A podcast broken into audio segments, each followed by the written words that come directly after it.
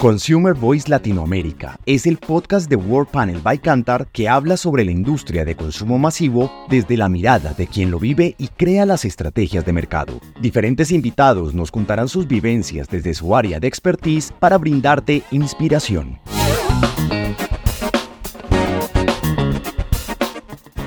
En este episodio conocerás la décima primera edición del ranking Brand Footprint Latam.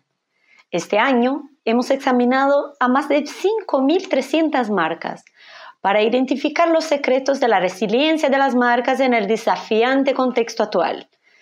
Brand Footprint revela el ranking de las marcas más elegidas de Latinoamérica y es una poderosa fuente de inspiración para estrategias exitosas.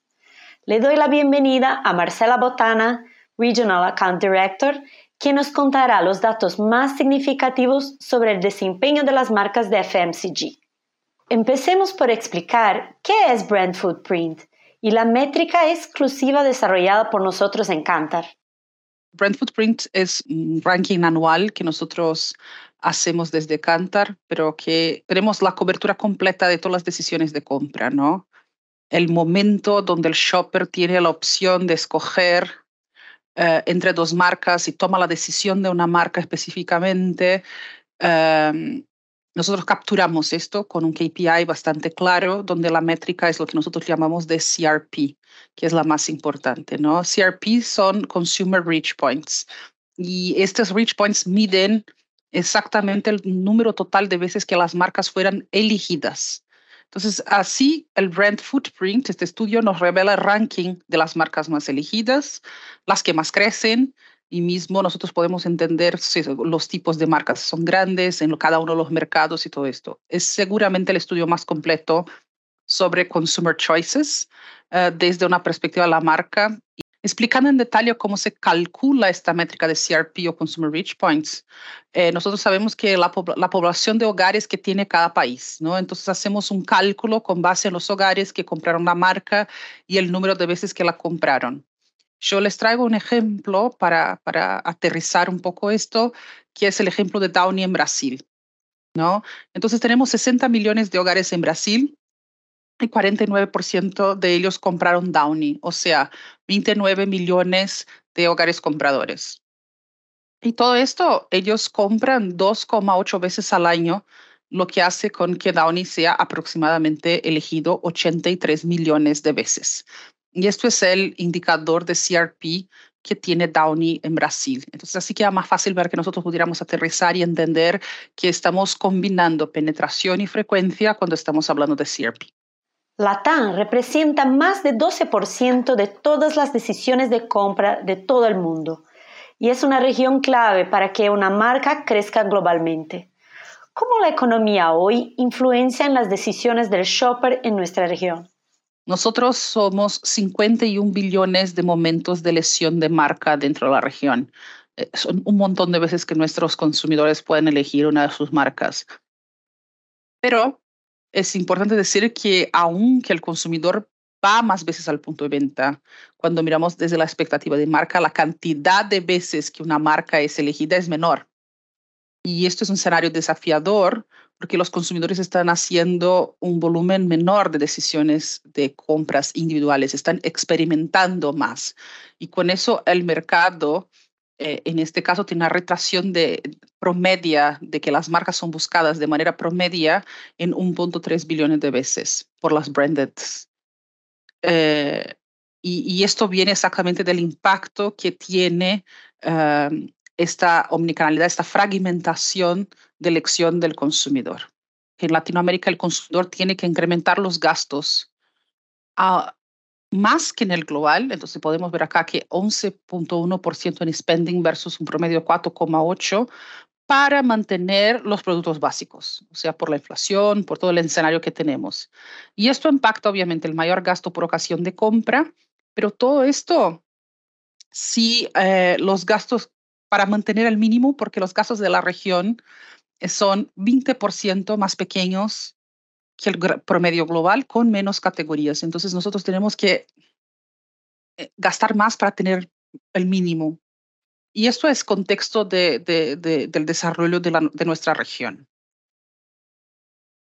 Y nosotros siempre comentamos en otras publicaciones como los Consumer Insights Latam que hacemos, que los momentos económicos son inconstantes en Latinoamérica, son, son, son ciclos pequeños que tenemos ¿no? en Latinoamérica y porque son impactados por, por, por toda la instabilidad que nosotros, que nosotros vivimos acá, económica, política, eh, en, varios, en varios puntos. Entonces, eso todo impacta la performance de FMCG de una manera directa.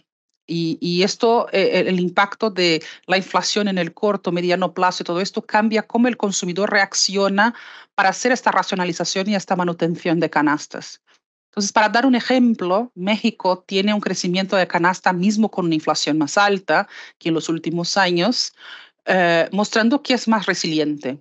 ¿No? Eh, por cuenta de este momento puntual o de un crecimiento, no quiere decir que va a impactar. Mientras Ecuador, la canasta no crece en valor con una inflación más alta. O sea, la diferencia de un periodo a otro fue bastante alta y el consumidor sintió bastante la diferencia. Ya países como Chile, Argentina y Colombia presentan desafíos de crecimiento más profundos porque ellos vienen ya hace un poco más de tiempo con tasas más altas de inflación y eso impacta el crecimiento de la canasta ya un poco más de largo plazo.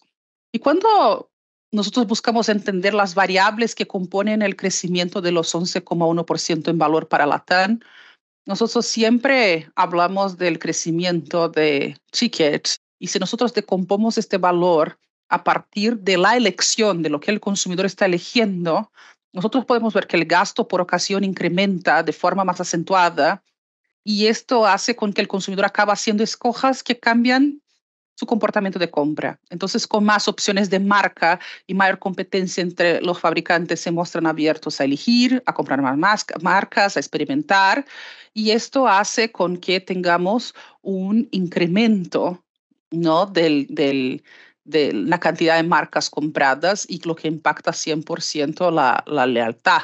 Más marcas con, que compra el consumidor, menos loyalty para cada marca y el consumidor gastando más para intentar encajar y mantener esto. Entonces, esta ecuación eh, hace el momento también bastante único y, y retador para las marcas seguramente. Sabemos que la fragmentación de los gastos para mantener lo que se consume no es algo nuevo. Se observa desde que se aceleró la inflación a fines de 2021. ¿Cuáles son los principales efectos de este movimiento? ahí es cuando se empieza a reducir el tamaño de la compra, incrementar la frecuencia y el número de canales visitados. Entonces el consumidor abre un poco, gasta más tiempo incluso para buscar eh, sus, compras. Y sin embargo, ahora vemos que estamos en un momento de aftermath, ¿no? Donde aunque la presión económica siga fuerte, los hogares parecen haber incorporado nuevas estrategias, lo tienen más aterrizado, estas compras más fragmentadas y la omnicanalidad, y por eso vemos una suavización en las líneas de tendencia de los últimos tres trimestres. Pero esto refuerza, de verdad, cuando miramos, de nuevo, estamos siempre hablando de consumidor, pero ¿qué esto significa para las marcas? Esto refuerza el escenario más retador, más desafiador del punto de vista de las marcas, porque los consumidores están teniendo que cambiarlas, experimentar, buscar opciones, tamaños, cosas diferentes para poder mantener dentro de su canasta y elegirlas. Marcela, ya mencionaste que hay variabilidad entre el nivel de consumo de los países de Latinoamérica. ¿Cómo esto ha impactado en la elección de las marcas? Cada país de América Latina posee sus características únicas y algunos grupos se diferenciaron acorde a la performance en valor de la canasta de FMCG versus la tasa de inflación en corto y mediano plazo. Entonces nosotros tenemos un grupo más resiliente en que están, por ejemplo, Brasil, Perú, México, tomemos este último como ejemplo, en que tenemos un crecimiento de la canasta de bienes de consumo masivo, incluso con inflación más alta que en los últimos años, pero mostrando esta resiliencia para que las marcas en general crezcan. Hay un segundo grupo impactado en el corto plazo, que está en Bolivia, Centroamérica, Ecuador, que la canasta no crece en valor debido a una inflación más alta, este crecimiento más de corto plazo. y un grupo más impactado, ¿no? a niveles más generales, como que ahí están Chile, Argentina y Colombia, que presentan desafíos más profundos, con un fuerte aumento de precio y bajo crecimiento de la canasta. La, variación de total CRPs o los Consumer Reach Points de cada uno de los grupos que mencioné hace poco varía mucho. Eh, los países que se mostraron resilientes, la retracción es menor de 1.3% negativo. Mientras que en los países de más impacto en corto plazo, o sea que ahora tuvieron este, este impacto, ellos tienen una retracción más profunda, más inmediata y, bajan casi 7,5% en los Consumer Reach Points. ¿Por qué? Porque el consumidor hace un cambio fuerte por, por, este impacto. Y los países de mayor inflación, que ya están habituados en que ya se incorporó algunas cosas, también siguen la tendencia de retracción, pero siguen a, niveles eh, a, 3,1, o sea, a niveles intermediarios. La omnicanalidad es un tema de la actualidad. ¿Cómo esto influye a nivel de marcas? El consumidor se torna cada vez más empoderado con esto para hacer sus, sus elecciones y tiene cada vez más opciones él incrementa el número de canales y con eso gasta más tiempo, busca, tiene una, no está más abierto o está eh, para encontrar más productos, tiene referencias de precio, con eso incrementa cinco marcas en su portafolio, lo que hace con que un hogar mediano compre casi 100 marcas por año diferentes. Vemos también que 71% de todo lo que ellos están comprando son marcas pequeñas y medianas. En los estudios de brand footprint históricamente, en algunos momentos las marcas locales lograron crecer, en especial cuando teníamos presión externas, como podría ser el caso hoy. Pero eh, nosotros podemos ver que 62% de importancia está bastante estable eh, en términos de las marcas locales y no fue este el principal factor que, que, podemos ver como un factor determinante para entender qué el consumidor está buscando entre estos dos. Antes de todo, tenemos que saber que cuando hablamos que siempre hay que perseguir penetración, porque hay espacio para crecer las reglas de penetración, ¿no? how brands grow y todo esto, eh, es porque hay. Y porque hay 71% de las marcas que nosotros estamos examinando acá, Latam, tienen al máximo 30% de penetración y el consumidor está buscando cada vez más. Y solo 8% de las marcas, por ejemplo, son super brands, son marcas que tienen más de 70 puntos de penetración. Entonces, obviamente, cuando el consumidor está experimentando, estas marcas tienen tanto espacio para crecer y todo esto que ellas van creciendo, incrementando penetración porque están con, con bajo. Entonces, la, el, proporcionalmente, lo que pueden atraer y crecer en términos de penetración es bastante fuerte. Y esto es el escenario, las marcas pequeñas eh, están creciendo. Este momento es desafiador porque estamos hablando que 55% de las marcas están perdiendo CRP. ¿sí? Pero cuando nosotros miramos a partir de los tamaños que les estaba diciendo, podemos ver que esta chance de 55 baja a 50% de las marcas cayendo con esos 50% creciendo de entre las small brands, o sea, marcas que tienen hasta 10 puntos de penetración, sí, entre 1 y 10 puntos de penetración. Las otras marcas, la proporción de declining, de, de crecimiento, es de 60%. Entonces, no estamos hablando de que las pequeñas tuvieran una mejor performance. Estamos hablando que este proceso de fragmentación generó impacto positivo a las marcas pequeñas. En términos de canasta, el consumidor tiene que elegir y priorizar, como estábamos diciendo. Y obviamente, por eso nosotros tenemos los gastos y la variación ¿no? de, de importancia de los CRPs dentro de foods porque es donde están concentrados los productos más básicos. Nosotros sabemos que si hay, por ejemplo, una inflación muy alta en foods, todo esto queda bastante impactado y ellos también están más abiertos en compras de bebidas y health and beauty. La canasta más impactada en este periodo fue dairy y en este momento nosotros destacamos también que es una canasta que tiene 85% de las categorías perdiendo penetración y mismo categorías que son más resilientes y que son importantes como la leche, eh, están creciendo private labels, o sea, unbranded, ¿no? Y, con eso también impacta el consumidor, impacta el gasto y, hace con que se compre de manera diferente. Con relación a las canastas, ¿qué está pasando con las marcas en la TAM? ¿El tamaño de las marcas también afecta la dinámica acá? Nosotros hicimos un, filtro considerando un universo de marcas que crece arriba de 2,5%, ¿sí? o sea, marcas que están creciendo por, por, por arriba del promedio y tienen más de un punto de penetración.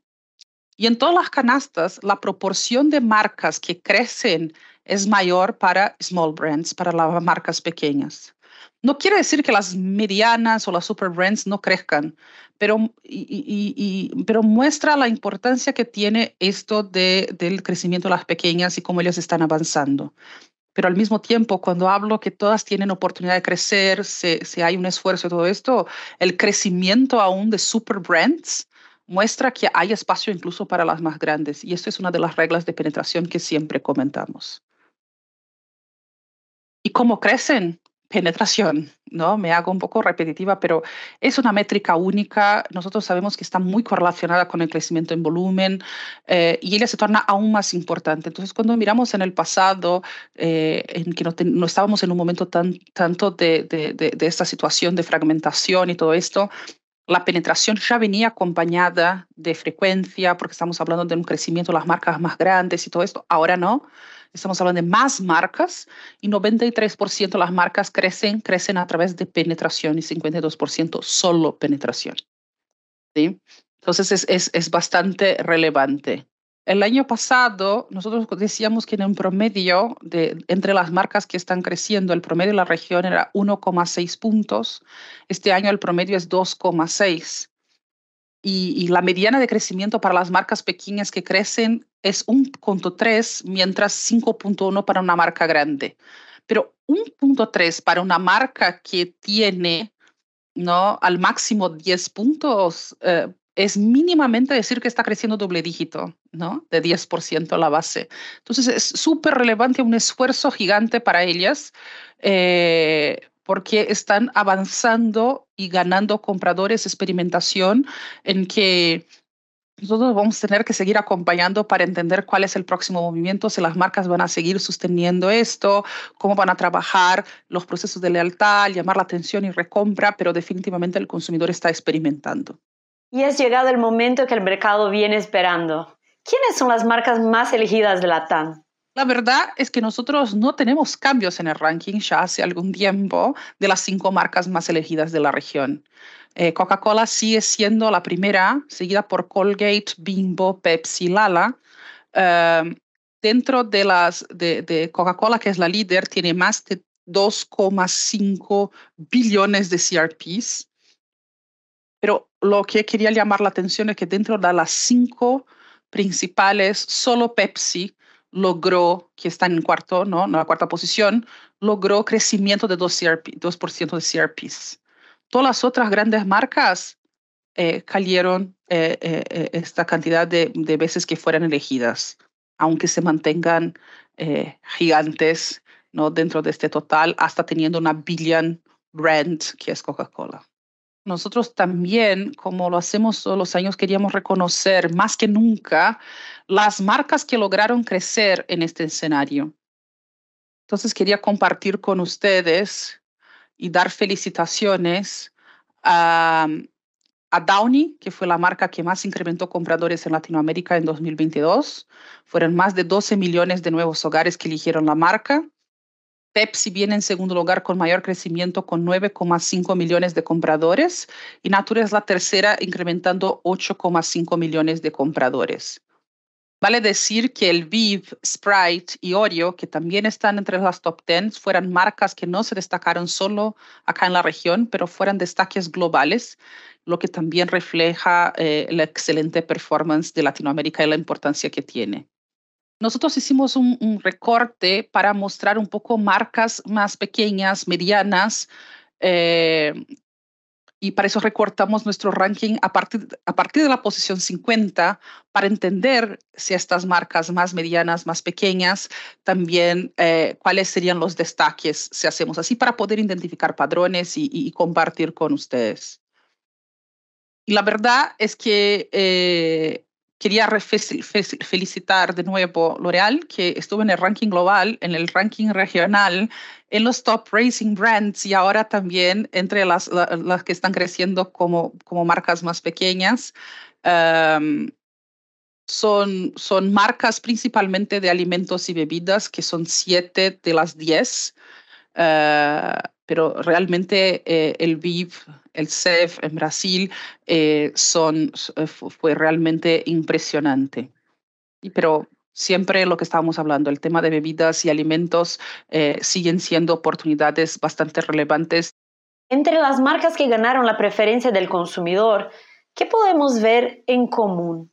El primer es más presencia, ¿no? Expandir su base de compradores, llegar a nuevos mercados. Entonces, realmente eh, la parte geográficamente crecer te genera un crecimiento real a tu marca.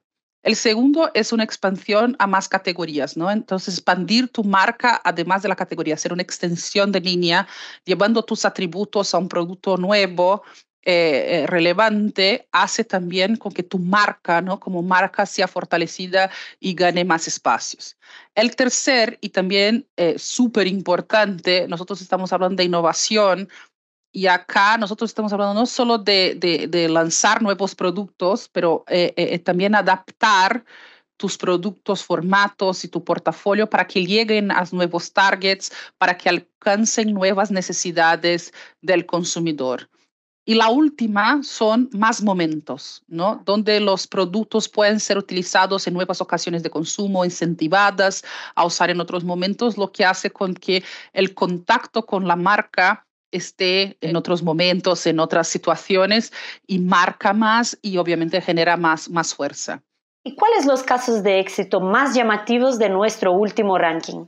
El SEBOL, el VIP, incrementó su base de shoppers en más de 7 millones y para mí este es el caso que muestra la potencia de crecer en Latinoamérica.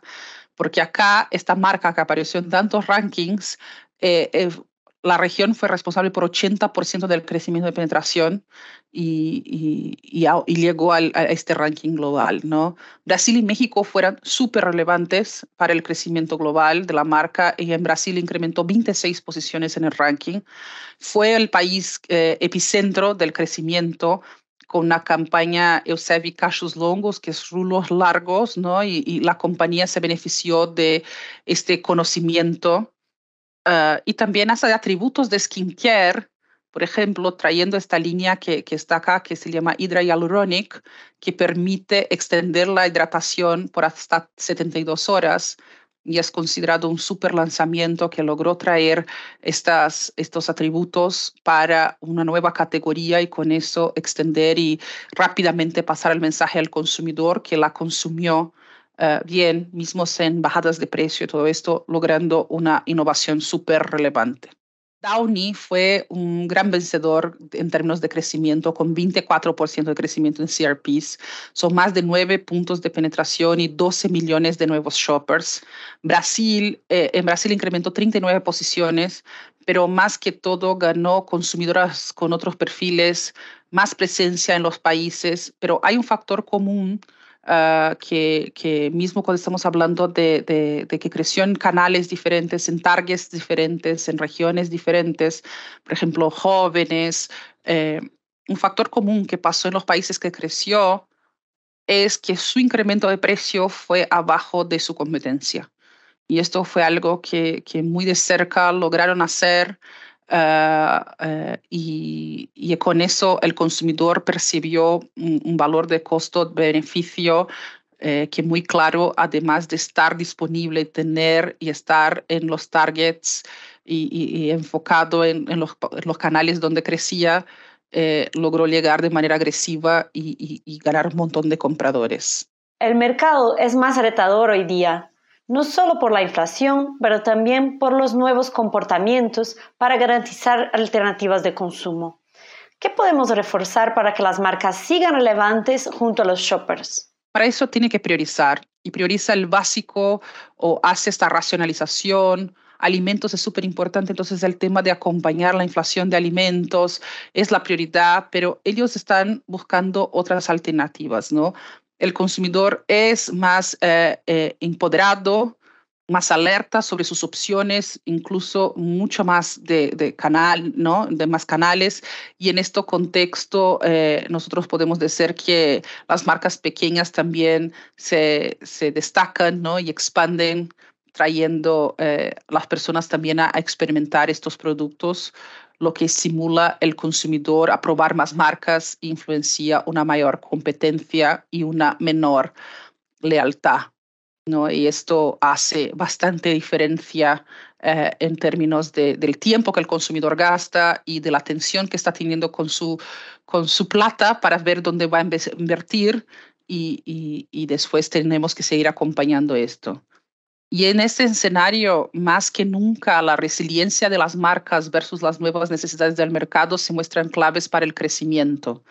¿no? Eh, eh, en común, lo que las marcas tuvieron fueron eh, garantizar una buena ejecución, lo que parece clave, pero tenemos que buscar en qué hay un tema de precios, sí, hay un tema de canales y, ejecución, sí, pero también hay un tema de portafolio, de ajustes para los precios, para las cosas y mismo las activaciones de marca en términos de media. Entonces son cuatro ejes que podríamos eh, buscar junto a ustedes a entender dentro de sus mercados cómo pueden hacer, pero quedan ejemplos de que las marcas activando más que uno de estos definitivamente, no solo eligiendo uno, pero más que uno, eh, muestran resultados positivos en este momento y se mostraron resilientes. Gracias Marcela por traer tantos datos y ejemplos que pueden inspirar a nuestros oyentes. Les agradezco nuevamente y espero que han disfrutado y esperamos su feedback también, ¿sí? Ah, de, de esto. Muchísimas gracias y que estén bien. Nos vemos en la próxima.